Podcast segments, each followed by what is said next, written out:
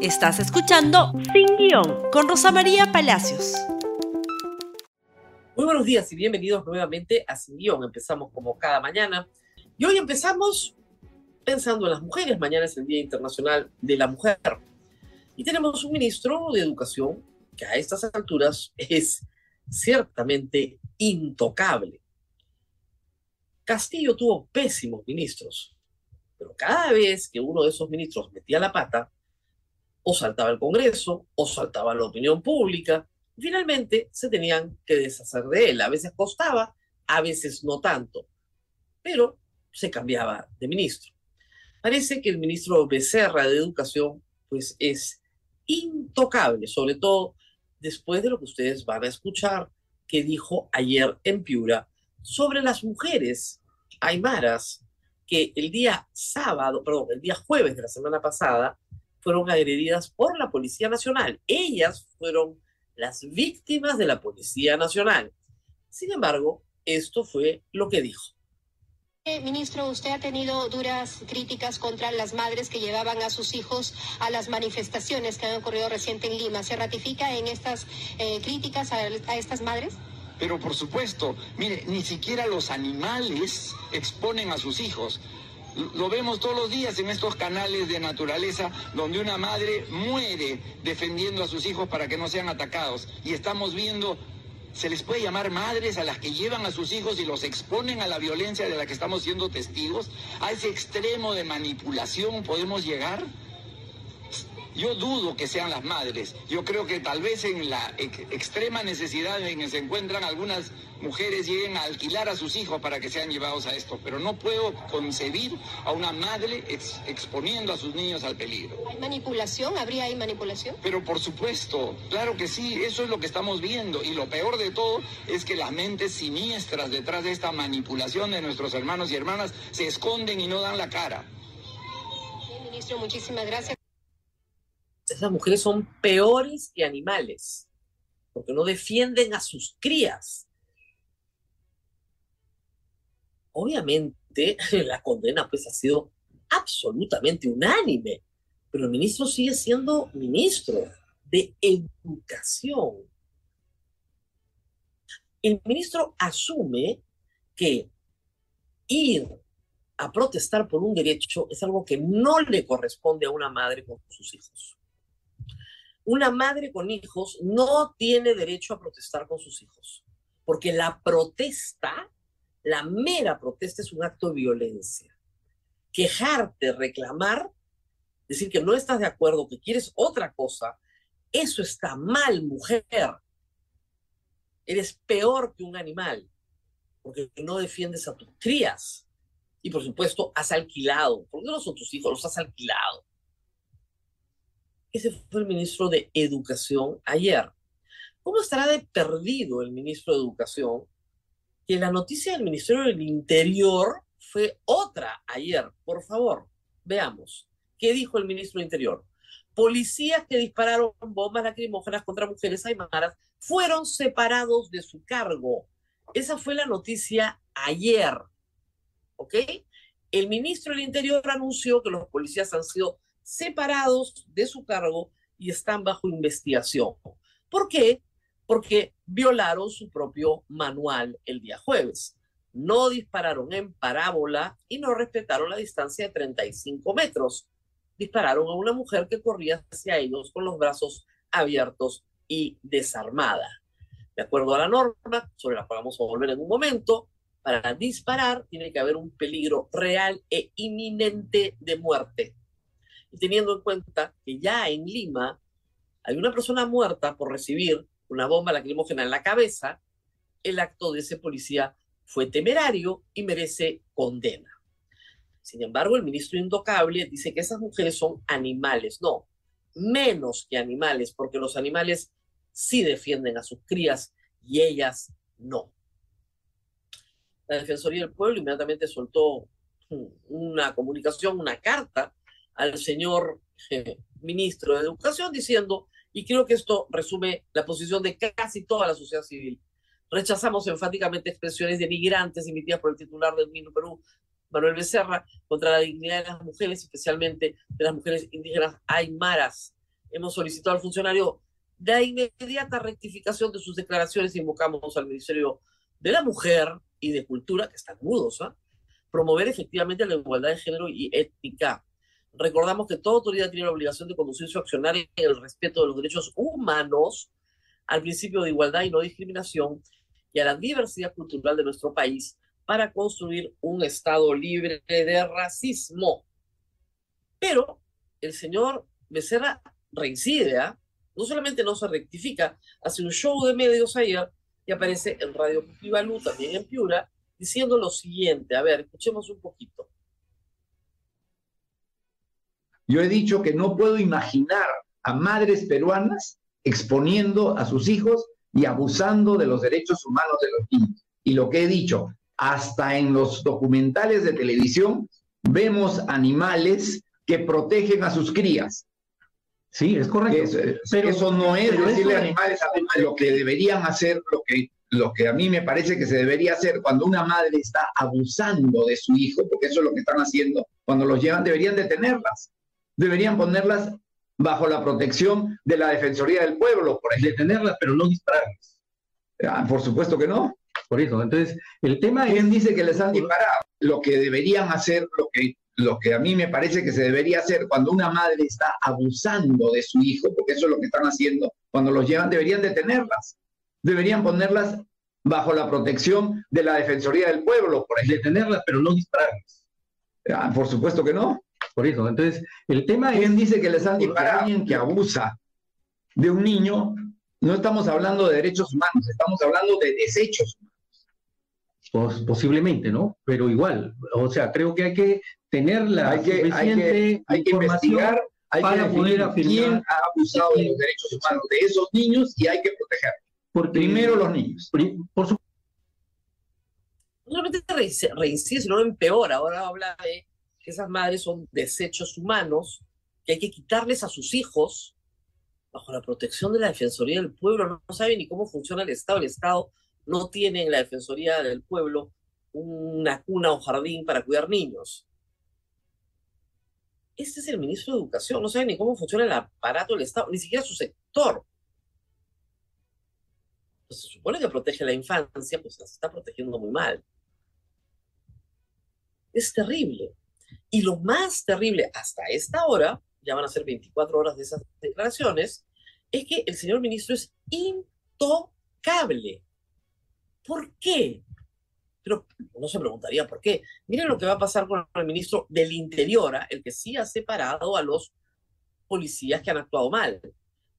Va a tener que ir al Congreso a rendir cuentas este jueves 9, porque tiene un pliego interpelatorio. Pero al ministro de Educación no le pasa nada, en el Congreso a nadie le preocupa sus declaraciones ni las barbaridades que dice. ¿Por qué? ¿Por qué no lo puede mover Dina Boluarte? ¿Por qué no lo puede tocar o Tarola?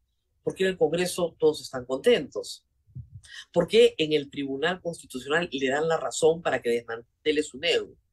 ¿Por qué creen? Porque representa, pues, algunos intereses particulares que están a su vez representados en el Congreso. Y es la cuota que tiene que pagar Dina Boluarte para tener el apoyo de esos intereses particulares en el Congreso de la República.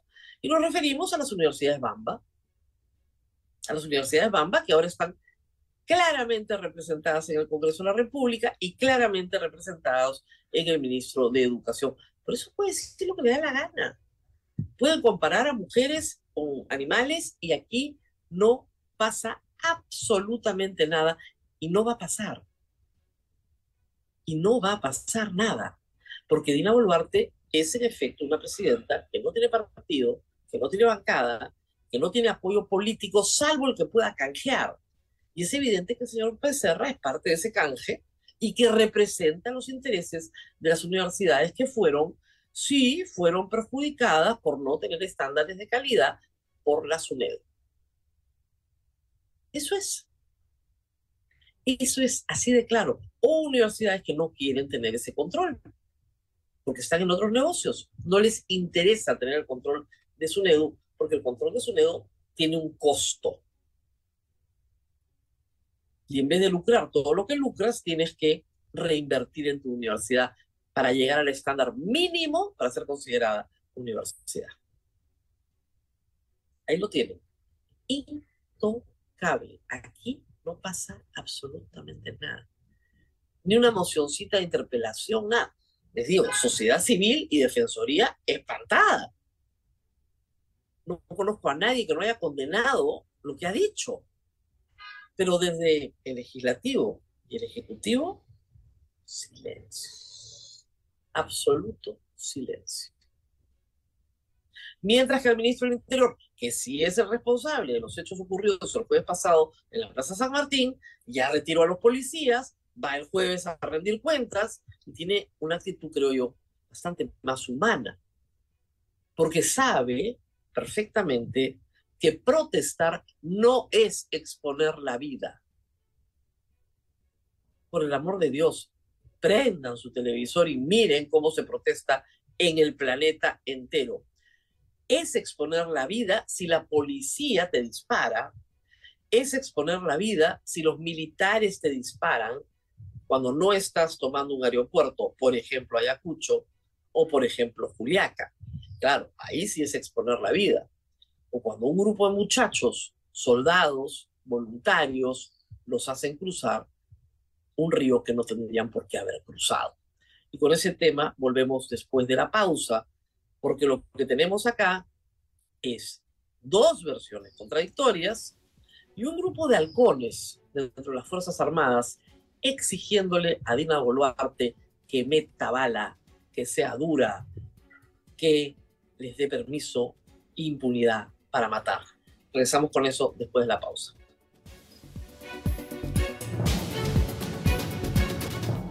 Muy bien, y empezamos con una noticia verdaderamente trágica, porque resume tantas cosas en el Perú.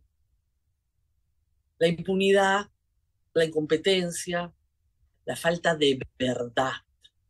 La nota ayer de la República ya daba cuenta de que se encontraron a todos los jóvenes soldados fallecidos, cabos y soldados fallecidos el día domingo en el río Ilave. En total la cuenta es de seis, seis jóvenes peruanos.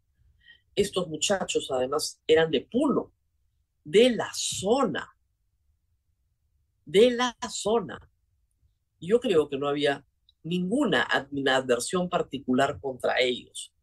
Para que se hagan una idea de lo contradictorio que es todo esto, el primer joven fallecido el día domingo, el primero que rescatan, es el hijo del teniente gobernador de Juli.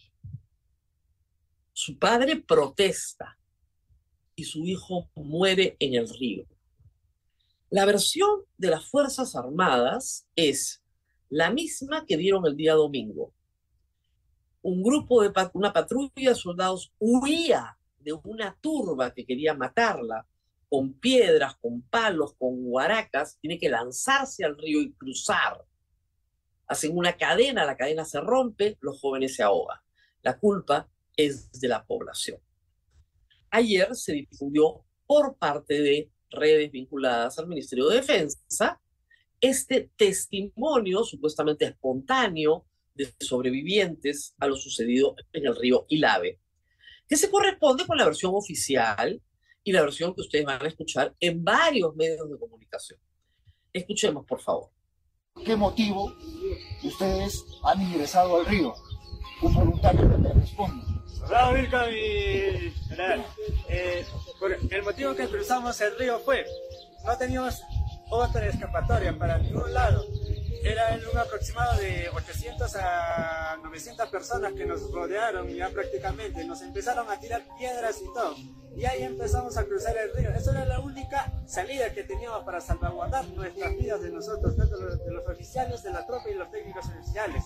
Y al momento de cruzar el río, volvieron insistían en, bueno, insistieron en, tirar las piedras, de todo prácticamente, empezaron los insultos y ahí fue donde, ya eh, nos separamos las cadenas de lo que estaba pasando y la gente, la tropa se, la corriente nos llevó ya y ahí empezaron a hablarse algunos de la tropa en general. A la gente nos insultaba, nos decía este, asesinos, corruptos, en fin, de todo, nos decían. nos se burlaban todos, nos decían perros, de todos nos decían, nos decían que como soy pesimista, que ustedes no sirven para nada. Y, ya, pues, algunos te llevan con palos y todo, pero nos llevan a, a palos, ese chicote de cuero que tienen con vecinos, nos nuevo. Sin salida ya nos tocó cruzar el río, ¿no? Estábamos ya totalmente acofalados. Todo el camino que hasta llegar al río, una,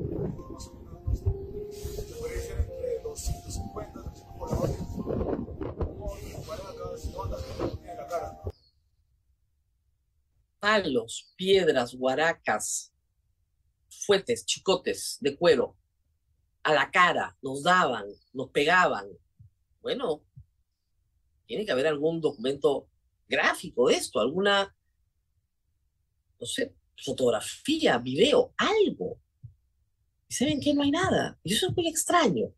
Pero lo más extraño, para mala fuerte del Comando Conjunto de las Fuerzas Armadas y del Ejército, es que un periodista corresponsal de la República sí estuvo en el lugar de los hechos, el único, y es testigo de todo lo que pasó. Y la historia que él cuenta es completamente diferente.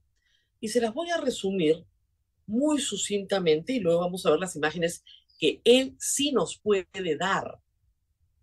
Vamos por partes. Lo primero, el sábado hay enfrentamientos en Juli, donde ahí sí, población corretea, ¿no es cierto?, a una patrulla delante del hotel de turistas de Juli, hoy convertido en cuartel militar.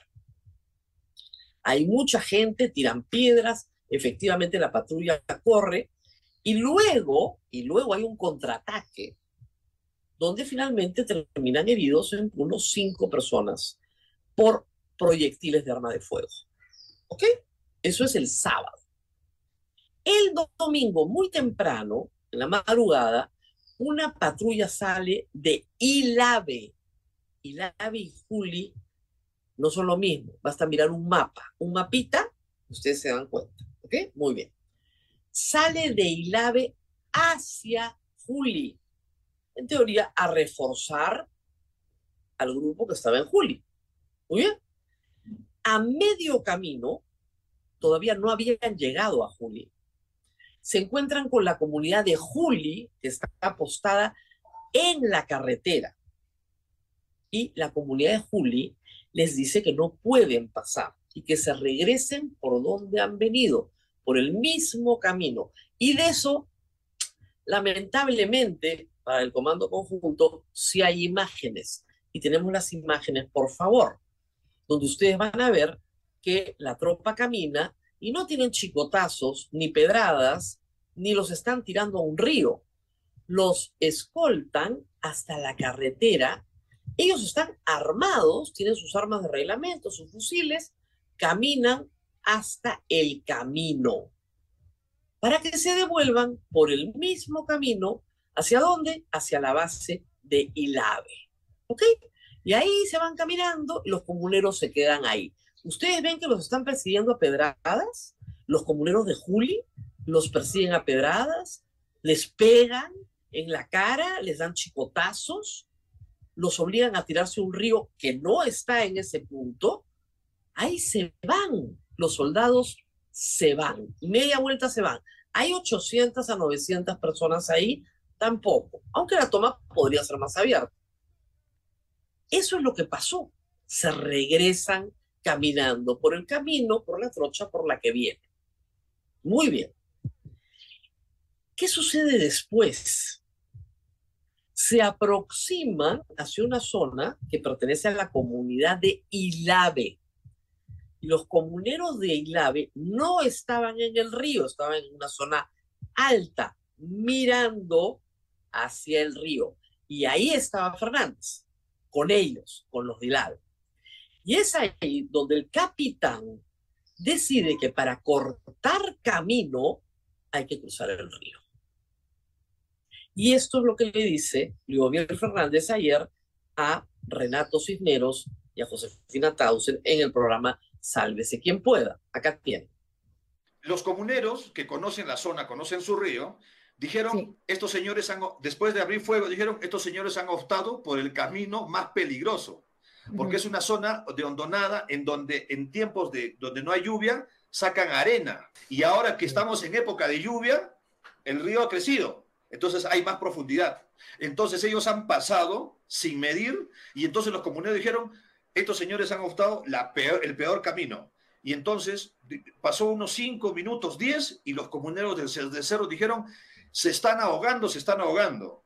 Y la gente no creía. Y entonces pasó otros minutos más y empezaron a ver un cuerpo de un hombre que se perdió. Dijeron, ya hay cuerpo, hay gente que ha muerto. Y cuando confirmaron de que había ahogados, los comuneros bajaron de las zonas altas del cerro, yo en ese grupo he bajado, y fueron todos a la orilla a ayudar a los soldados.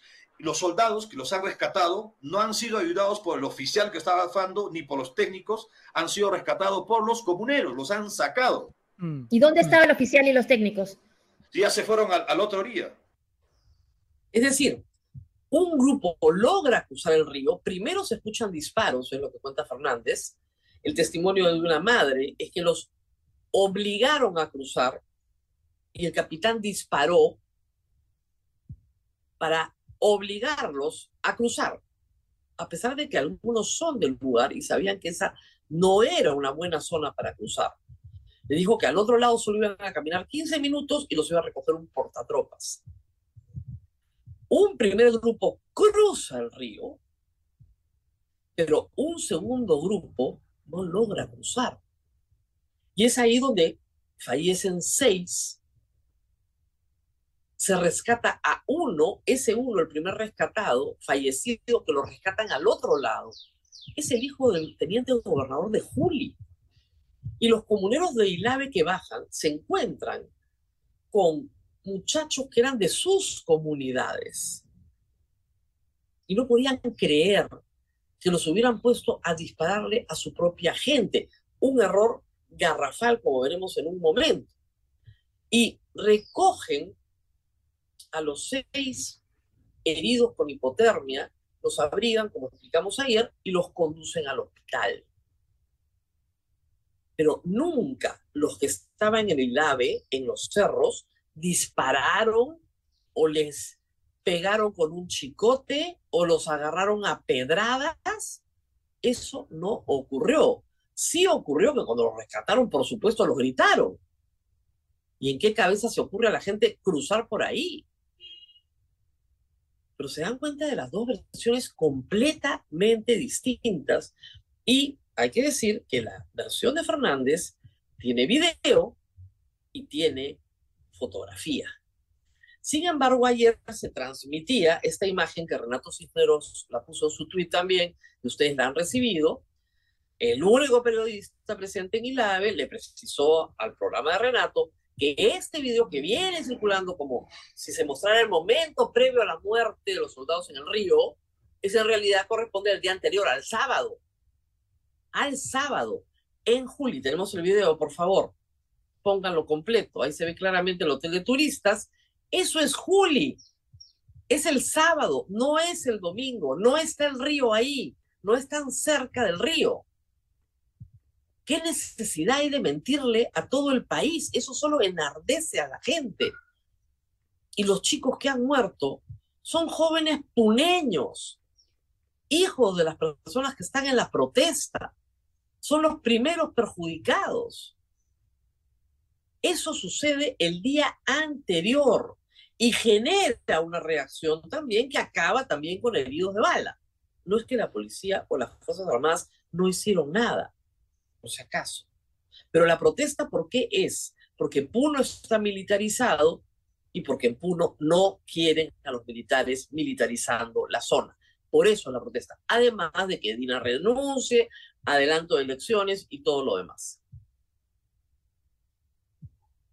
¿Se dan cuenta las dos versiones? Y esa foto aérea que toma Fernández es clarísima. No hay ninguna 800 a 900 personas con piedras, látigos. Cada vez es peor, cada vez les hacen decir más y más cosas que no se condice con lo que estás viendo, ni con las fotografías de los que cruzan el río a un lado, ni las fotografías de los que son recogidos al otro.